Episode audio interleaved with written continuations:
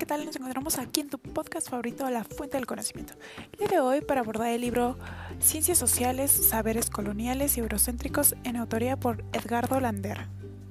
Ahora bien, en un primer momento nos encontramos con las dificultades para formular alternativas teóricas, ya que se debate que el neoliberalismo es confrontado como una teoría económica en lo que resulta más bien como un discurso hegemónico de un modelo civilizatorio, que se constituye como único, globalizado y universal, en donde se hace innecesaria la política, el pensamiento neoliberal y la visión de la sociedad moderna.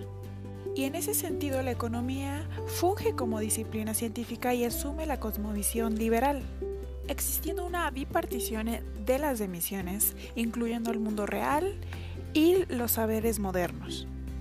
Encontramos ya en las múltiples separaciones de Occidente una distinción entre lo religioso, lo sagrado, lo humano y lo natural, existiendo una ruptura ontológica entre la razón y el mundo, expresada en la religión y la metafísica.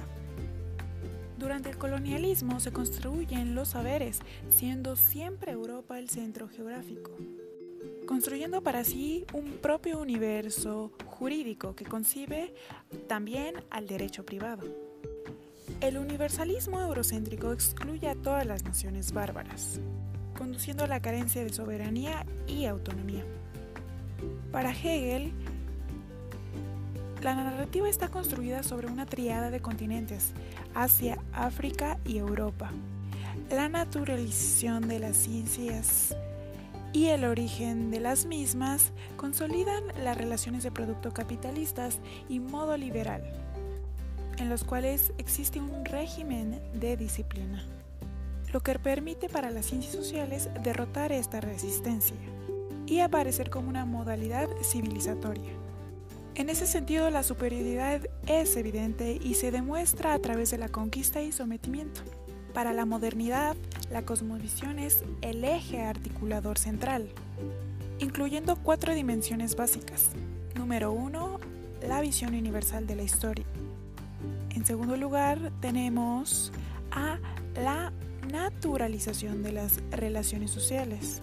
En el tercer punto encontramos a la naturalización que se encuentra separada de la sociedad. Por último, encontramos la necesidad de superioridad. Las ciencias sociales se construyen a partir de un contexto espacial y temporal, principalmente en países liberales industriales como Inglaterra, Francia, Alemania, las Italias y los Estados Unidos. En ese sentido, lo social, lo político y lo económico corresponde a disciplinas de las ciencias sociales, constituyendo patrones para detectar carencias, planteando las distintas formas de conocimiento como universales.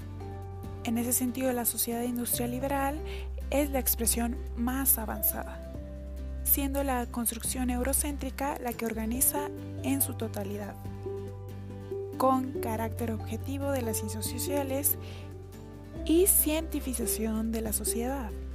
Por otra parte, los occidentales no podemos ser una cultura más, ya que movilizamos a la naturaleza.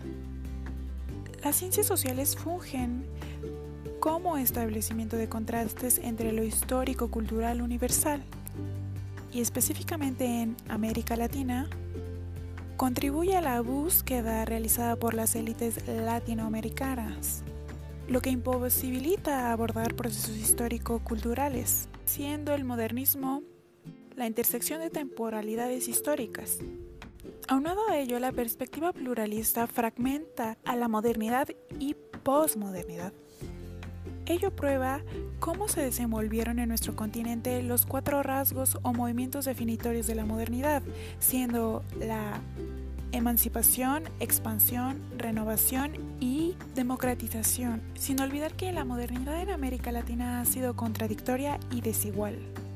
Hoy las alternativas de pensamiento eurocéntrico en América Latina ejercen su capacidad de ver y hacer desde una perspectiva, y las ideas centrales constituyen la idea de liberación y movilizar a la conciencia en un sentido crítico, siendo el sujeto objeto de la investigación como actor social y constructor del conocimiento.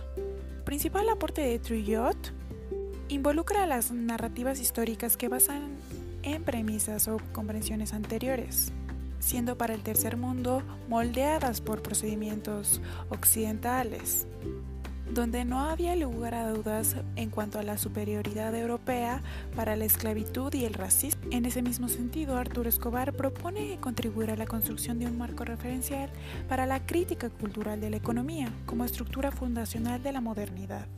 Ello permite a la ciencia y la tecnología concebirse como progreso material en un sentido del desarrollo. La aseveración que realiza el Banco Mundial en 1948 definió como pobres a aquellos países cuyo ingreso anual per cápita era menor a 100 dólares al año, lo que sustenta en una solución de desarrollo económico.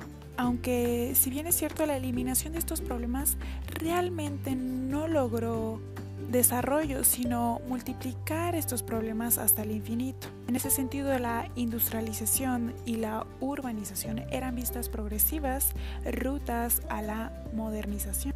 La economía occidental, pensada como un sistema de producción y poder, significa la inseparable y ligada en el desarrollo del capitalismo y la modernidad. Entonces, para Fernando Coronil, el valor de cualquier recurso natural se determina de la misma manera que toda otra mercancía, esto por su utilidad para los consumidores, tal como está en la medida del mercado.